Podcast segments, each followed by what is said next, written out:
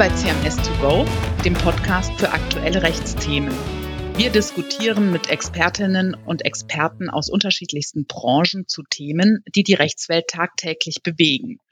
Heute, Sie werden es schon gehört haben, haben wir etwas zu feiern.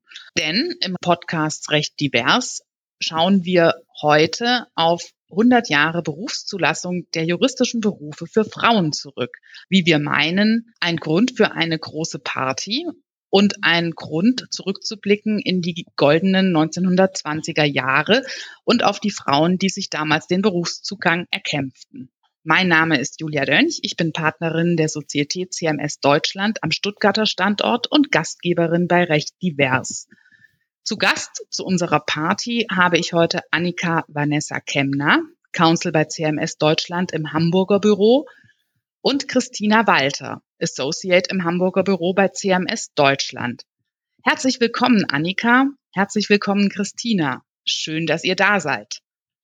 Ihr beide seid Arbeitsrechtlerinnen, aber das führt uns heute hier gar nicht in erster Linie zusammen. Und vor allem, ihr könnt euch beide schon etwas länger. Wo habt ihr euch denn eigentlich kennengelernt? Ja, hallo liebe Julia, vielen Dank für die Einladung. Ja, woher kennen wir uns? Ich war tatsächlich bereits im Referendariat 2020 im Arbeitsrechtsteam am Hamburger Standort.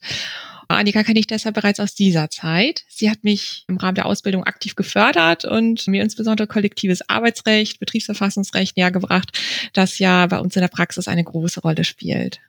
Danke, Christina. Annika, okay, du bist also schon eine Art Vorbild für Christina und eine Art Mentorin, kann man das so sagen?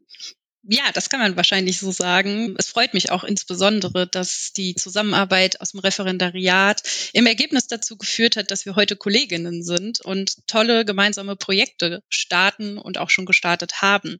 Ein Projekt ist 100 Jahre Frauen in juristischen Berufen zu feiern und auch bekannt zu machen. Das ist uns ein persönliches Anliegen und macht gleichermaßen viel Spaß. Deswegen freuen wir uns, dass wir bei der Party dabei sein dürfen.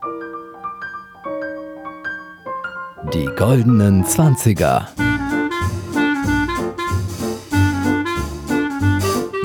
Zu einer guten Party gehört auch ein Cocktail, haben wir uns überlegt, damit wir uns noch besser in die goldenen Zwanziger zurückversetzen können. Und diesen Cocktail haben wir auch den Zuhörer und Zuhörerinnen mitgebracht. Wir teilen gerne das Rezept. Ja, in der Tat. Wir haben uns einen besonderen Cocktail überlegt, der schon äh, tatsächlich auch vor 100 Jahren getrunken wurde.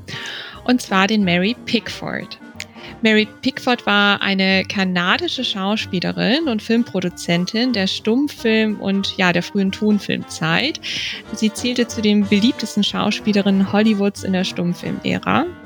Ja, dieser Cocktail wurde ihr zu Ehren dann um 1920 kreiert ja, der Merrick Pickford besteht im Wesentlichen aus vier Zutaten und lässt sich ganz leicht zubereiten. Und zwar gehört zunächst weißer Rum, den wir heute weglassen. Das sind sechs Zentiliter weißer Rum. Dann vier Zentiliter frischen Ananassaft. Zwei Barlöffel, also ja, entspricht ungefähr zwei Teelöffel Maraschino Zitronensaft. Und zwei Dashes, also zweimal einen kleinen Schuss, ähm, Grenadine das verleiht dem Ganzen nochmal eine schöne rote Farbe. Ja, wunderbar. Dann lasst uns doch mal probieren, ob wir die goldenen 20er schmecken. mhm, gute Idee. hm. Hm. Ja, super, dass ihr als Gäste auch noch gleich einen Cocktail samt Rezept mitgebracht habt. Da seid ihr auf jeden Fall sehr gern gesehene Gäste. Und ich muss sagen, überzeugt mich schon einmal der Beginn in unsere Zeitreise. Ja, wunderbar. Es ist ein sehr leckerer Cocktail. Ich kann nur empfehlen, den auch mal auszuprobieren. Ja, der ist in der Tat sehr süß. Vielleicht ein kleines bisschen weniger Grenadine, die verleiht ja schon diese gewisse Süße. Aber dann, ja, wäre auch mein Cocktail, in der Tat. Raise a glass, you've made it another year. Happy birthday. Pop the cork, pour the flute, make a wish, and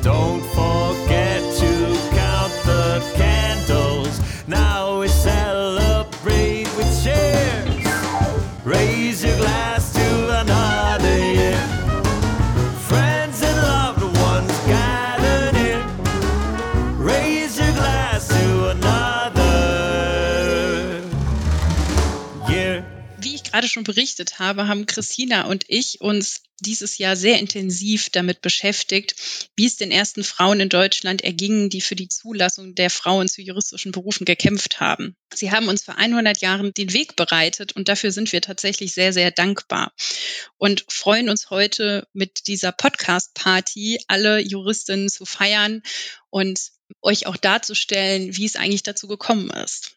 Wir haben dir, liebe Julia, einige Partyspiele mitgebracht, bei denen wir uns sehr, sehr gut vorstellen können, wie es den Frauen vor 100 Jahren erging. Würdest du eher? Das ist unser erstes Partyspiel.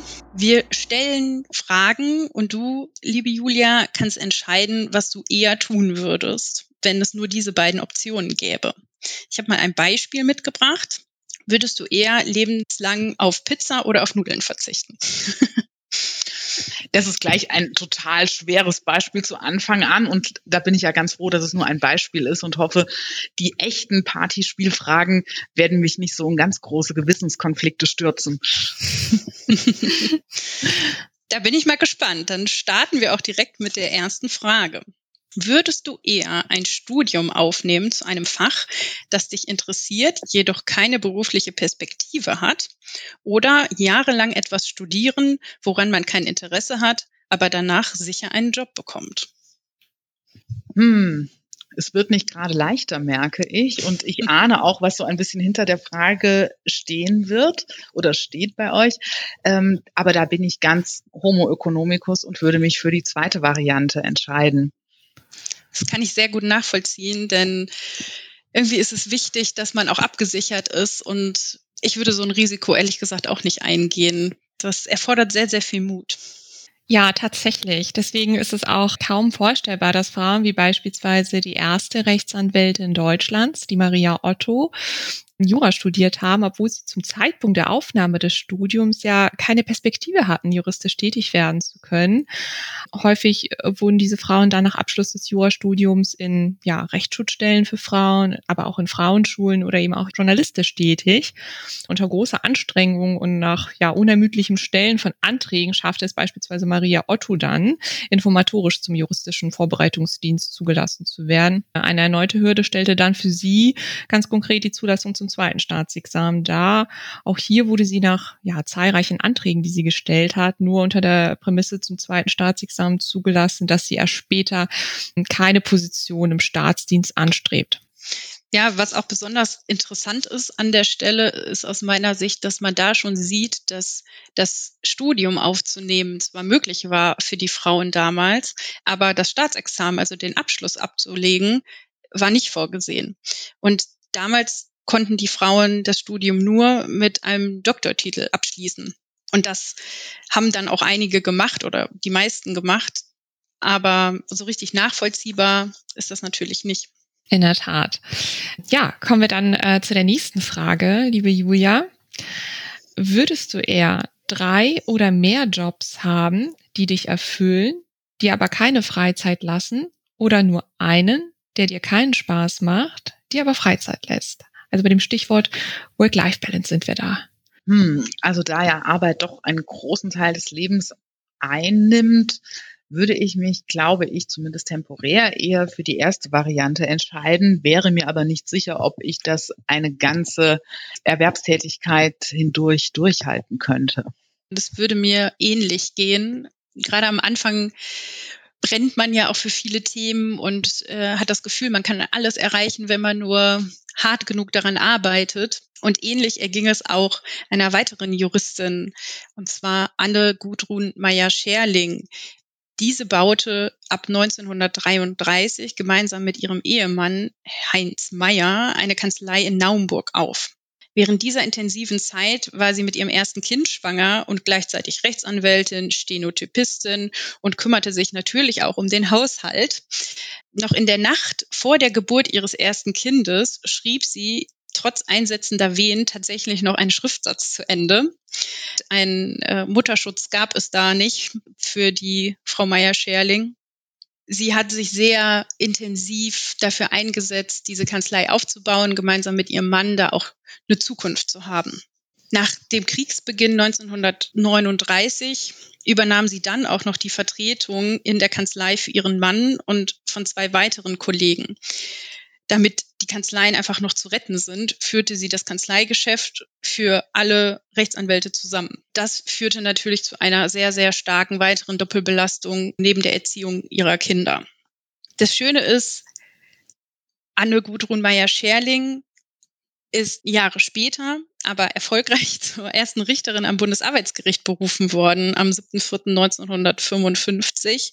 So hat sich alles ausgezahlt, was sie investiert hat in ihre Karriere. Außerdem hat sie sich zeitlebens engagiert für die Rechte der Frauen und gehörte seit Beginn der 1950er Jahre auch dem Deutschen Juristinnenbund e.V. an, war Teil des Vorstands und arbeitete auch in Kommissionen und Ausschüssen mit. Kaum zu glauben, dass der Tag dieser frühen Kollegin nur 24 Stunden hatte. Das ist unglaublich beeindruckend. Ja, vielleicht hatte sie ein Geheimnis, das sie uns nicht verraten hat, dass ihr Tag länger ist. Wir haben noch eine dritte Frage. Würdest du eher dich von deinem Mann scheiden lassen, um einen super Job zu bekommen oder einen super Job kündigen, um mit deinem Mann zusammenzubleiben? Uiuiui, jetzt wird es aber wirklich äh, sehr knifflig und vertrackt. Ähm, ich kann sagen, Gott sei Dank ist das eine rein hypothetische Frage, da ich nicht verheiratet bin. Ich würde, glaube ich, auch hier zu Nummer eins tendieren, weil mit jemandem zusammenzubleiben, der irgendwie ein Thema hat, ähm, das in Richtung Job geht oder wo ich mich nicht selbst verwirklichen kann, käme für mich, glaube ich, nicht in Frage. Kann ich sehr gut nachvollziehen. Ähm, es ist ja wichtig, dass man auch für sich einsteht. In der Tat, eine ja frühere Juristin und unsere Wegbereiterin, die Elisabeth Schwarzhaupt, die wir dann äh, auch später noch kennenlernen werden, die erste Bundesministerin tatsächlich wurde, stand vor ein, einer solchen Entscheidung. Es war so, dass ihr Verlobter und sie heiraten wollten mit der Machtergreifung der Nationalsozialisten wurden die Pläne aber der beiden tatsächlich zerstört. Und ja, als Arzt jüdischen Glaubens emigrierte ihr Verlobter dann in die Schweiz. Sie folgte ihm aber nicht. Dort hätte sie keine berufliche Perspektive gehabt und löste die Verbindung zu ihrem Verlobten auf. Man kann sagen, dass sie sich tatsächlich gegen die Liebe und für ihre Unabhängigkeit entschieden hat. Gleichzeitig muss man sagen, dass man aus ihrer Biografie erkennen kann oder liest, dass die junge Juristin diese Zeit tatsächlich auch als die unglücklichste ihres Lebens bezeichnet. Fakt oder Fake? Das ist schon das nächste Spiel. Es geht hier Schlag auf Schlag. Äh, bei Fakt oder Fake stellen wir Behauptungen auf, liebe Julia, und du rätst, ob es eben Fakt oder Fake ist. Auch hier habe ich ein kleines Beispiel beigebracht, das, glaube ich, viele auch verwundern wird. In Hamburg gibt es mehr Brücken als in Venedig. Ist das Fakt oder Fake? Na, da habe ich, glaube ich, überraschendes Hintergrundwissen, auch wenn ich kein Nordlicht bin. Das ist auf jeden Fall Fakt. Sehr richtig. Kaum zu glauben, aber wahr. Mal schauen, ob du bei den anderen Fragen auch so gut bist. Kommen wir zur ersten Frage, liebe Julia. Frauen wurden früher gebeten, den Hörsaal zu verlassen, als über Sexualdelikte doziert wurde. Ist das ein Fakt oder Fake? Ah, ich fürchte, dass es ein Fakt ist. Das hat man wahrscheinlich der sensiblen weiblichen Seele aus damaliger Sicht nicht zumuten wollen. Martha Elisabeth Selbert falls euch das kein Begriff ist, sie ist eine der Mütter des Grundgesetzes, hat als eine Frau unter ganz, ganz vielen Männern an der Universität Göttingen Rechtswissenschaften studiert und wurde durch die Professoren gebeten, den Hörsaal zu verlassen, sobald es um Sexualdelikte ging. Sie selber sagte, dass der Männerüberhang sie nie gestört habe im Studium, aber die Professoren seien oft überfordert gewesen mit den wenigen Frauen und konnten damit auch nicht besonders gut umgehen. Das hat sie zum Glück nicht davon abgehalten, das Studium durchzuführen, hervorragend abzuschließen und auch das Referendariat abzulegen. Denn wie bereits berichtet, sie war eine herausragende Juristin und Politikerin und eine der vier Mütter des Grundgesetzes die Aufnahme der Gleichberechtigung in den Grundrechteteil unserer deutschen Verfassung war zum großen Teil ihr Verdienst. Wir sprechen also über den Artikel 3 Grundgesetz. Männer und Frauen sind gleichberechtigt. Ein Hoch auf Martha Elisabeth Selbert. Das ist vielleicht auch nochmal ein guter Grund, um nochmal anzustoßen mit unserem Mary Pickford Cocktail, oder? Gute Idee, Julia. Ja, der ist auch immer noch lecker, auch wenn er ein bisschen steht. hm. Mhm. Dann haben wir noch eine Behauptung. Für dich, liebe Julia, und natürlich auch die Zuhörer und Zuhörerinnen, die sicherlich fleißig mitraten. Frauen durften früher juristischen Berufen nicht nachgehen, da aufgrund des Einflusses der Monatsperiode, der Schwangerschaft und der Wechseljahre die Objektivität nicht gewährleistet wurde. Also hier muss ich doch jetzt mal für Fake plädieren. Das klingt mir zu abenteuerlich, ehrlich gesagt, dafür, dass wir uns nur 100 Jahre zurückbewegen. Uh. Das ist tatsächlich ein Fakt gewesen, liebe Julia. Es ist in der Tat, wie du schon sagst, kaum vorstellbar, aber wahr. Auf der Tagung des Deutschen Richterbundes 1921 wurde tatsächlich eine solche Diskussion geführt im Rahmen der Frage, ob die Frau als Berufsrichterin Schöffin oder Geschworene zuzulassen ist. Von einem der Hauptredner wurde dies genau mit diesen vermeintlichen Argumenten, die wir gerade gehört haben, abgelehnt. Er äußerte dort die Ansicht, dass Frauen Gefühlseinflüssen unterworfen sind, welche ihre seelische Auffassung beeinträchtigen und dass die sich aus der seelischen Eigenart der Frau ergebenden Gefahren während der Monatsperiode der Schwangerschaft und eben der Wechseljahre anstiegen. Die anschließende Abstimmung ergab ein klares Bild, das muss man dazu sagen. Die weit überwiegende Mehrheit sah es genau so wie dieser Hauptredner. Ein ähnliches Bild, sogar ein Jahr später, 1922 dann, wurden dann geäußert im Rahmen der Vertreterversammlung des Deutschen Anwaltsvereins zu der Frage eben, ob die Frau zum Richteramt und zur Rechtsanwaltschaft zuzulassen ist. Neben den bereits gehörten Argumenten wurden dort auch vermeintliche wissenschaftliche Argumente bemüht. Man wird das kaum glauben, so zitierten dann Redner aus den Abhandlungen des Psychologen Möbius ja, aus seinem Werk über den physiologischen Schwachsinn des Weibes, so betitelte man sein Werk, dann daraus zitierten und dann eben Argumente vorgebracht haben, warum Frauen denn eben nicht zuzulassen sind. Kommen wir doch aber gleich zu der nächsten Aussage und schau mal, ob du da richtig liegst. Der Entwurf eines Gesetzes, von dem wir jetzt so viel schon gesprochen haben, über die Zulassung von Frauen zu den Ämtern und Berufen der Rechtspflege wurde von einer Frau vorgelegt. Fakt oder Fake, Julia? Hm, ich denke, das ist Fake und würde hier doch einen Mann als Autor sehen. Tatsächlich hat ein Mann, der auch großer Befürworter der Zulassung der Frauen zu juristischen Berufen war, den Entwurf des Gesetzes im Reichstag am 25. April 1922 vorgelegt. Das war nämlich der Reichsminister der Justiz Dr. Gustav Radbruch. Allerdings hat er diesen Gesetzesentwurf vorgelegt, nachdem viele Frauen durch intensive Eingaben, Diskussionen und Ausarbeitung von Gesetzesentwürfen ihn überzeugt haben, das zu tun.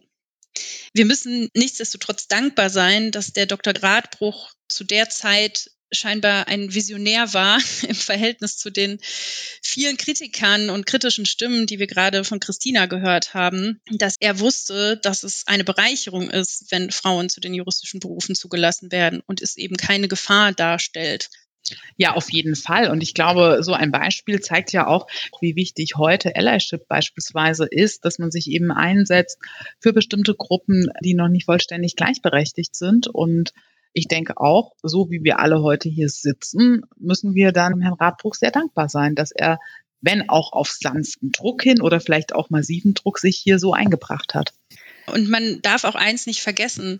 Das Problem ist häufig, dass man meint, dass es gar keine Diskriminierung gibt oder nicht mehr gibt. Und da muss man, glaube ich, auch hm, wach sein und aufmerksam sein, sich das anschauen. Ist es wirklich so oder ist das nur teilweise auch ein Wunschdenken? Ja, ich denke auch, das ist ein ganz wichtiges Thema, was du ansprichst. Solange wir jetzt auch in die Zeit zurückschauen, sollten wir dennoch da auch die Gegenwart nicht aus dem Fokus verlieren und vielleicht auch überlegen, wo wir hier uns selbst mehr einbringen können. Ja, absolut. Das ist jetzt hier eine Motivationsrede auch an die Zuhörerinnen und Zuhörer. Wir haben eine weitere Behauptung. Ein Sit-in im Kanzleramt veranlasste den damaligen Bundeskanzler Konrad Adenauer erstmals eine Bundesministerin zu ernennen. Ist das Fakt oder Fake? Hm, Gibt es einen Telefonjoker bei dem Spiel? Dann würde ich vielleicht meine Mutter anrufen, die das sicherlich wüsste, aber so bin ich auf mich gestellt. Leider. Ah, hm, hm, hm. Also ich plädiere dann mal für Fakt. Weil es sich so verrückt anhört, muss es wahr sein. Ja, und so ist es. Es spielte sich tatsächlich so ab. Als äh, 1961 öffentlich wurde, dass auch dem vierten Kabinett Adenauers keine Frau angehören würde, machten sich vier weibliche Bundestagsabgeordneten ins Palais Schaumburg auf. Das war seinerzeit der Dienstsitz des Bundeskanzleramts und damit auch des Bundeskanzlers, um den Kanzler Adenauer zur Rede zu stellen. Und äh, ja, Versuche, diese vier Frauen abzuwimmeln, blieben erfolglos. Sie besorgen sich ganz einfach Stühle, Verpflegung und verharrten dort und setzen sich mit ihrem Sit-in erfolgreich durch. Adenauer schaffte, wie wir wissen, für Elisabeth Schwarzhaupt das Gesundheitsressort. Und liebe Julia, das, was du vorhin auch angesprochen hast mit dem Allyship, es ist genau dieser Gedanke, der mit dieser Geschichte nochmal unterstrichen wird. Mhm.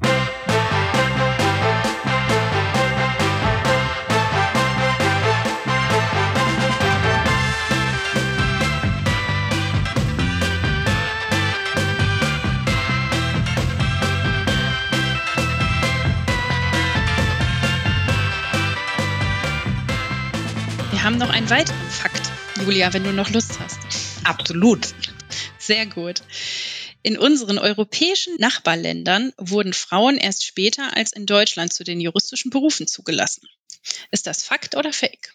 Jetzt könnte man mal ganz die Juristin geben und sagen, naja, die Fragestellung ist unpräzise. Es gibt ja viele Nachbarländer, da werden manche früher, manche später gewesen sein. Aber vielleicht ist es doch eindeutiger, als ich mir das jetzt vorstelle. Hm, ich sage jetzt mal, das ist Fake.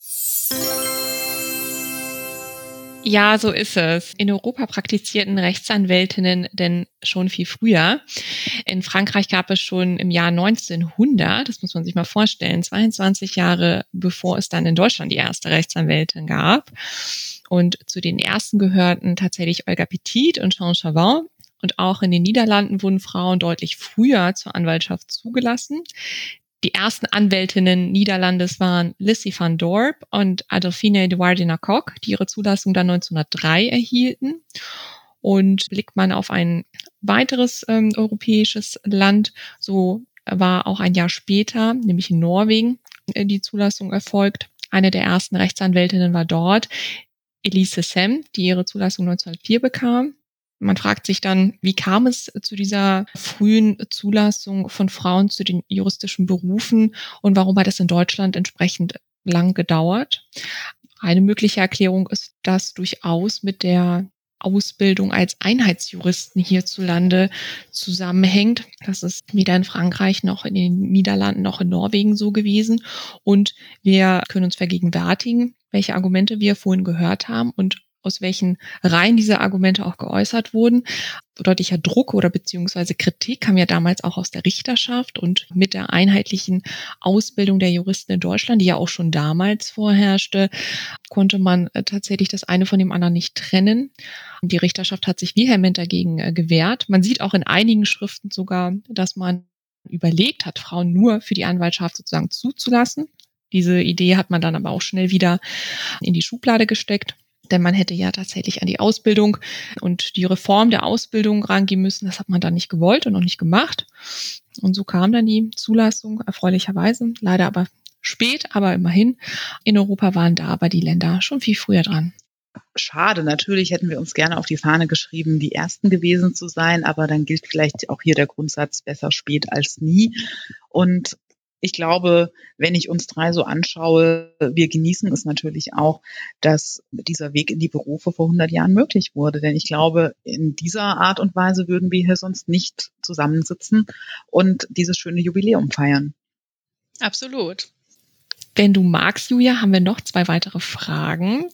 Wir bewegen uns in Frankreich und stellen die Aussage auf, Es ist in Frankreich erst seit 2013 für Frauen gesetzlich erlaubt, Hosen zu tragen. Fakt oder Fake? hm, das klingt so absurd, dass es vermutlich Fakt ist. Wahrscheinlich gab es irgendeinen ganz verstaubten Code de irgendetwas in Frankreich, der das noch aus uralten Zeiten verboten hat. Das ist tatsächlich genau richtig. Es geht hier nicht nur um Juristinnen, es geht um alle Frauen, um das auch nochmal klarzustellen. Wir fanden diesen Zusammenhang mit Frankreich nur so schön, ne, dass da auch nicht alles viel fortschrittlicher ist als die juristische Zulassung der Frauen in Deutschland tatsächlich gab es da 214 Jahre lang ein Hosenverbot für Frauen, um zu verhindern, dass sich die Frauen wie die Männer der rebellierenden Arbeiterklasse kleideten. Scheinbar machen Kleider ja Leute und nicht, dass die Frauen dann Forderungen aufstellen, die nicht gewünscht sind. Jedenfalls könnte man das so interpretieren. Tatsächlich war das Gesetz seit langer Zeit schon als verfassungswidrig angesehen worden, weil es gegen die Gleichstellung von Mann und Frau verstieß. Allerdings wurde diese Regelung erst 2013 endlich gestrichen. Ich frage mich auch, was Coco Chanel dazu gesagt hat ja, ich würde sagen, in das Gefängnis mit ihr, oder? Wie konnte sie überhaupt auf die Idee kommen, dann? Ähm ja, absolut, absolut. Vielleicht war das auch ein Problem, was sie da hatte. Also beziehungsweise sie war eigentlich auch eine sehr mutige Frau, die das trotz dieser Regelung, die damals wahrscheinlich noch nicht unbedingt als verfassungswidrig angesehen war, diese Mode geschneidert hat und die Frauen motiviert hat, das auch zu tragen und sie eben zu befreien aus diesen sehr engen Kleidern, die einem die Luft zum Atmen nehmen auch wenn sie keine Juristin ist, können wir auch auf Coco Chanel nochmal anstoßen. Ja, auf jeden ja, gute Fall. Idee. Dann auf euer Wohl. Ja. Wir brauchen schon bald ein zweites Glas. Dann kommen wir jetzt zum letzten Fakt oder Fake, also zur letzten Behauptung. Das war jetzt ein freudscher Versprecher, könnte man meinen. Es war früher Frauen nicht erlaubt, nach der Heirat ihren eigenen Nachnamen zu behalten oder einen Doppelnamen zu führen. Ist das Fakt oder Fake? Das ist auf jeden Fall Fakt, da bin ich mir sehr sicher. Ich glaube, Viele lustige Doppelnamen, über die manchmal geschmunzelt wird, geben da einen recht eindeutigen Hinweis auf die Lösung. Aber ihr habt bestimmt noch einige Hintergrundinformationen dazu. Ja, beziehungsweise eine kleine Geschichte, die wir da mitgebracht haben. Und zwar die Juristin Tianolte Benesch, von der wir heute noch nichts gehört haben. Deswegen eine kurze Einführung. Sie war die erste Regierungspräsidentin und auch die erste Bevollmächtigte eines Bundeslandes in Bonn. Diese Juristin, die insbesondere dann in der, wie gesagt, Verwaltung äh, Karriere gemacht hat, hat dieses Problem äh, mit der Namensführung ganz, ganz kreativ äh, umgangen. Und zwar um ihre Namensidentität zu wahren, zog sie ihren Vornamen Dorothea und ihren Geburtsnamen Nolte zu Thea Nolte zusammen und nannte sich fortan so. Ja, wenn die Gesetze so wenig flexibel sind, dann wird man halt kreativ. Ist doch auch eine gute Idee. Auf jeden Fall. Und vielleicht bedient das ja auch so auch ein bisschen des Klischees der Rechtsanwältin und des Rechtsanwalts, dass wir doch immer für kreative Lösungen rechts und links an einem bestimmten Paragraphen oder Artikel vorbei berühmt und berüchtigt sind. Sehr richtig. ja, liebe Annika, liebe Christina, ganz herzlichen Dank für diese Aneinanderreihung von Fakt oder Fake. Ich habe unglaublich viel gelernt und ich glaube, es gäbe auch noch wahnsinnig viel mehr zu entdecken. Deswegen freue ich mich auch, dass ihr euch die Mühe gemacht habt. Ihr habt es ja schon eingangs gesagt, ihr habt die Blogserie erstellt. Ich kann auch noch mal alle Zuhörerinnen und Zuhörer nur ermutigen, hier reinzuschauen in diese Serie es schadet ja nie, sich da auch weiterzubilden. Mir hat es bislang auf jeden Fall sehr gut gefallen. Und ich muss sagen, so ein 100. Geburtstag ist gar nicht so übel. Overrated, underrated. Wir stellen Behauptungen auf und würden gerne mit dir, liebe Julia, diskutieren, ob du das überbewertet findest oder unterbewertet. Auf Deutsch hört sich das immer seltsam an. Ist aus unserer Sicht ein Doktortitel in der Welt der Großkanzleien overrated oder underrated? Hm. Könnte man auch sagen, genau richtig bewertet. Nein, das lässt das Spiel nicht zu. Ähm, ich würde sagen, wenn man die ganze Mühe die in einer Dissertation steckt, von der ersten Seite vom Vorwort bis zum Fußnotenverzeichnis, definitiv underrated. Ähm, gleichwohl bleibt aber natürlich auch viel Raum, ohne eine Dissertation äh, erfolgreich in einem juristischen Beruf zu starten. Julia, ich finde das sehr gut, dass du zeigst, wie kreativ du an der Stelle bist, weil warum muss man eigentlich die Regeln immer befolgen? Man kann sich auch eigene machen. Finde ich nochmal einen guten Ansatz. ja, ein Doktortitel ist aus meiner Sicht vielleicht overrated, denn äh, gleichzeitig denke ich, dass im Rahmen einer Promotion wertvolle Erfahrungen, wie du Julia eben auch gesagt hast, gesammelt werden können, die eben für die Tätigkeit als äh, Rechtsanwältin oder Rechtsanwalt hilfreich sein können. Es gibt aber aus meiner Sicht auch viele weitere karriereförderliche Zusatzqualifikationen für Juristen, wie beispielsweise auch den Fachanwaltstitel. Ja, absolut. Auf der anderen Seite kommt es vielleicht auch darauf an, in welchem Branchen oder in welchem Bereich man viel berät. Wenn man beispielsweise viele Ärzte berät im medizinischen Sektor, die ja größtenteils auch Doktortitel haben, freuen die sich sicherlich auch, wenn man selber einen Doktortitel hat. Am Ende des Tages ist es eine persönliche Entscheidung und auch eine Frage der Lebensplanung aus meiner Sicht, denn eine Dissertation wird in den seltensten Fällen in vier, fünf Monaten geschrieben. Ich finde es auf jeden Fall wichtig, dass man auch die praktische Erfahrung nicht außer Acht lässt, die mir persönlich in meiner Ausbildung auch immer sehr, sehr wichtig war und die mich auch gerade im Berufseinstieg gut unterstützt hat, um praktische Lösungen für die Mandanten zu finden, so dass ich auch eher bei overrated bin, aber auch unter Umständen bei underrated. Also Julia, ich folge dir. Ist aus unserer Sicht Netzwerken, insbesondere unter Frauen, overrated oder underrated? Also hier muss ich doch schon fast ganz diktatorisch sagen, da dulde ich jetzt gar keine abweichende Antwort von euch. Eindeutig underrated. Ich glaube, Frauen sind eher schlecht in diesem Bereich und erkennen vielleicht auch nicht den Nutzen und sind sehr darauf bedacht, sofort einen unmittelbaren Return of Invest sozusagen zu bekommen und pflegen viel weniger ähm, langfristige Beziehungen, die ja auch gar nicht immer besonders eng sein müssen, aber ähm, doch das regelmäßige Kontakt halten. Ähm, einfach ein Let's have lunch oder so etwas in diese Richtung. Da glaube ich, können wir alle viel besser werden. Ja, das denke ich auch, Julia, und bewerte auch diese Aussage als underrated, denn Frauen müssten auch aus meiner Sicht mehr und auch vielleicht strategischer Netzwerken und sich auch nicht scheuen, auf ihre privaten Kontakte zuzugehen und sie auch beruflich zu nutzen nutzen, was Frauen aus meiner Sicht zu wenig tun. Beispielsweise unterstützt CMS das Frauennetzwerk Nushu und gibt uns Anwältinnen bei CMS die Möglichkeit, uns dort zu vernetzen, was eine großartige Möglichkeit für uns ist.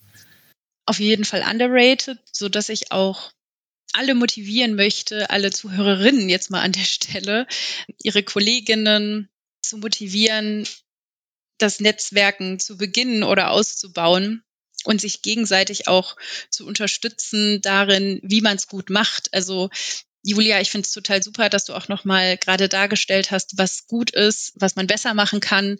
Denn das ist das, was wir untereinander brauchen, um weiterzukommen. Absolut.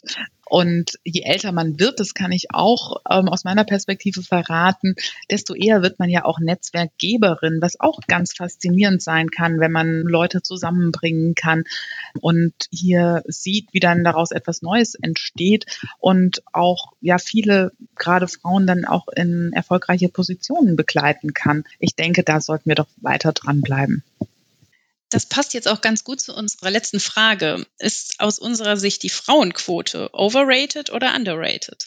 Hm, müssen wir hier ehrlich sein?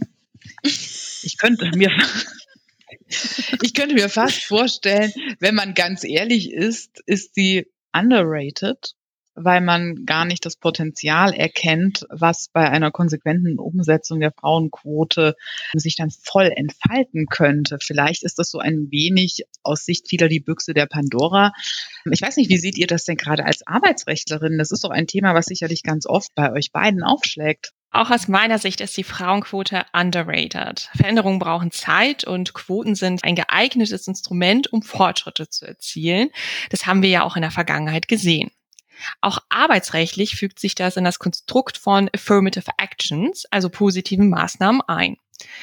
Mit dem zweiten Führungspositionengesetz, also mit dem FIPOC 2 und der geplanten EU-weiten Geschlechterquote für Vorstands- und Aufsichtsratsposten, der sogenannten Women on Boards Richtlinie, wird aus meiner Sicht auch der richtige Schritt nach vorne gemacht. Ja, also die Frauenquote ist, glaube ich, ein schwieriges Thema und da wurde ja auch in der Vergangenheit schon viel drüber diskutiert. Bisher hatten wir keine Frauenquote, die jetzt sich auf alle Bereiche bezogen hätte. Wir haben Unternehmen, die freiwillig Frauenquoten eingeführt haben. Da ist aber das Problem, sie fühlen sich jetzt auch nicht so stark verpflichtet, diese einzuhalten, wie das beispielsweise der Fall ist durch Gesetze man sieht, glaube ich, schon insgesamt eine positive Entwicklung, dass auch mehr Frauen in Führungspositionen kommen und ähm, damit natürlich auch Entscheidungsträger werden, um ja, gewisse Themen auch nochmal voranzutreiben, die insbesondere Frauen betreffen. Auf der anderen Seite passiert das alles relativ langsam. und wenn man sich überlegt, vor 100 Jahren, was wir heute alles gehört haben, sah die Welt noch ganz, ganz anders aus. Und wir haben einiges schon erreicht und geschafft, auch im juristischen Kontext und auch im gesellschaftlichen Kontext. Aber ich glaube, das Wichtigste ist jetzt nicht aufzuhören, sondern auch da sich weiterzuentwickeln. Und da ist ein Teil dessen wahrscheinlich auch die Frauenquote. Sehe ich auch so. In einem kleinen Teil würde ich dir widersprechen wollen. Ähm, du sagtest eingangs, das klingt bei mir noch nach, die Frauenquote ist ein schwieriges Thema. Vielleicht sollten wir auch da im Sinne des Muts, den die ganzen Kolleginnen bewiesen haben vor 100 Jahren, einfach selbstbewusster sagen, die Frauenquote ist ein Thema. Und dieses Thema wollen wir natürlich gemeinsam auch angehen. Wir wollen das gelöst sehen, so dass wir vielleicht in 100 Jahren von welcher Perspektive dann auch immer nicht auch ähm, solche Diskussionen führen über die Zeit der 2020er Jahre, oder? Wie seht ihr das? Da hast du recht. Worte haben ja auch eine große Kraft. Deswegen sollte man da auch selbstbewusst sein und mutig sein und sagen, die Frauenquote ist ein Thema und wir müssen drüber sprechen und uns damit auseinandersetzen. Natürlich wir als Arbeitsrechtlerinnen im Besonderen. Am Ende des Tages betrifft es eigentlich alle. Ja, ihr Lieben, es war mir ein Fest, euch hier zu Gast zu haben. Ich hatte wirklich viel Spaß mit den ganzen Partyspielen und ich hoffe, auch wenn ihr sozusagen als Eingeladene hier den Löwenanteil des Entertainments beigesteuert habt, wart ihr auch gerne hier zu Gast und habt auch viel Inspirierendes mitgenommen aus eurer Beschäftigung mit der Vergangenheit und den frühen Anwältinnen in Deutschland. Vielleicht noch eine sehr persönliche Frage, wenn ihr sie beantworten möchtet. Was nehmt ihr für euch mit? Wo denkt ihr, sollten wir weitermachen auf dem Weg, den die Kolleginnen 1922 für sich eröffnet hatten? Was mich insgesamt besonders inspiriert hat, ist, dass die Frauen sich zusammengetan haben und gemeinsam Wege und Lösungen gesucht und gefunden haben, um ihre persönliche Situation zu verbessern und eben sich auch gegen Diskriminierung gestellt haben und diese aktiv beendet haben. Und das ist etwas, was ich sehr inspirierend finde und was Christina und ich, glaube ich, auch gemeinsam haben und mit dir, Julia, auch. Deswegen sind wir hier zusammengekommen, dass uns das allen ein Anliegen ist und ich bin da sehr dankbar für, dass wir voneinander viel lernen können und uns da auch unterstützen, um am Ende des Tages die Welt ein bisschen besser zu machen. Ich glaube, so kann man das schon sagen. Ja, da stimme ich dir vollkommen zu, Annika. Was ich auch daraus mitnehme, ist tatsächlich Empowerment. Wir haben heute viele Geschichten gehört, wo Frauen sich zusammengetan haben. Das prominente Beispiel, das Sit-in von dem Bundeskanzleramt. Ja, gemeinsam gelingt es einem. Man muss äh, sein Wissen und sein Können bündeln und das verstehe ich unter Empowerment ähm, unter Frauen, dass man sich auch gegenseitig fördert und gleichzeitig auch Wissenstransfer betreibt. Und das ist das Stichwort dann zum Netzwerken. Das haben wir auch gesehen gesehen bei den Wegbereiterinnen, die haben sich früh in Berufsverbänden auch zusammengeschlossen, andere Netzwerke auch gegründet. Das waren alles Aspekte, die, die dazu beigetragen haben am Ende des Tages, dass es zu einem äh, Gesetz kam. Und heute geht es darum, dass auf einer ganz anderen Ebene natürlich, heute stellen sich ganz andere Fragestellungen, aber auch da sich zu, zu verbinden und sich gegenseitig zu fördern und sich gegenseitig zu empowern. Ja, das waren doch wunderschöne Schlussworte, liebe Annika. Liebe Christina, nochmals ganz herzlichen Dank, dass ihr bei Recht Divers zu Gast wart. Wir feiern jetzt vielleicht noch im Hintergrund ein bisschen weiter und freuen uns darüber, dass wir ganz problemlos Rechtsanwältinnen werden durften. In dem Sinne nochmal Cheers auf uns, auf euch. Insbesondere vielen Dank für eure interessanten Beiträge und natürlich auch auf alle Anwältinnen rund um den Erdball, die es das ist vielleicht auch ein Thema für eine neue Folge, nicht immer ganz so einfach haben wie wir hier in Deutschland. Ja, vielen Dank, liebe Julia, dass wir heute zu Gast sein durften. Es hat wirklich Spaß gemacht. Ja, in der Tat, Julia, vielen Dank. Du warst eine großartige Gastgeberin. Because today's your day, we're so happy to say. We're so happy that you were born. Hooray, hooray, hooray. It's the best day.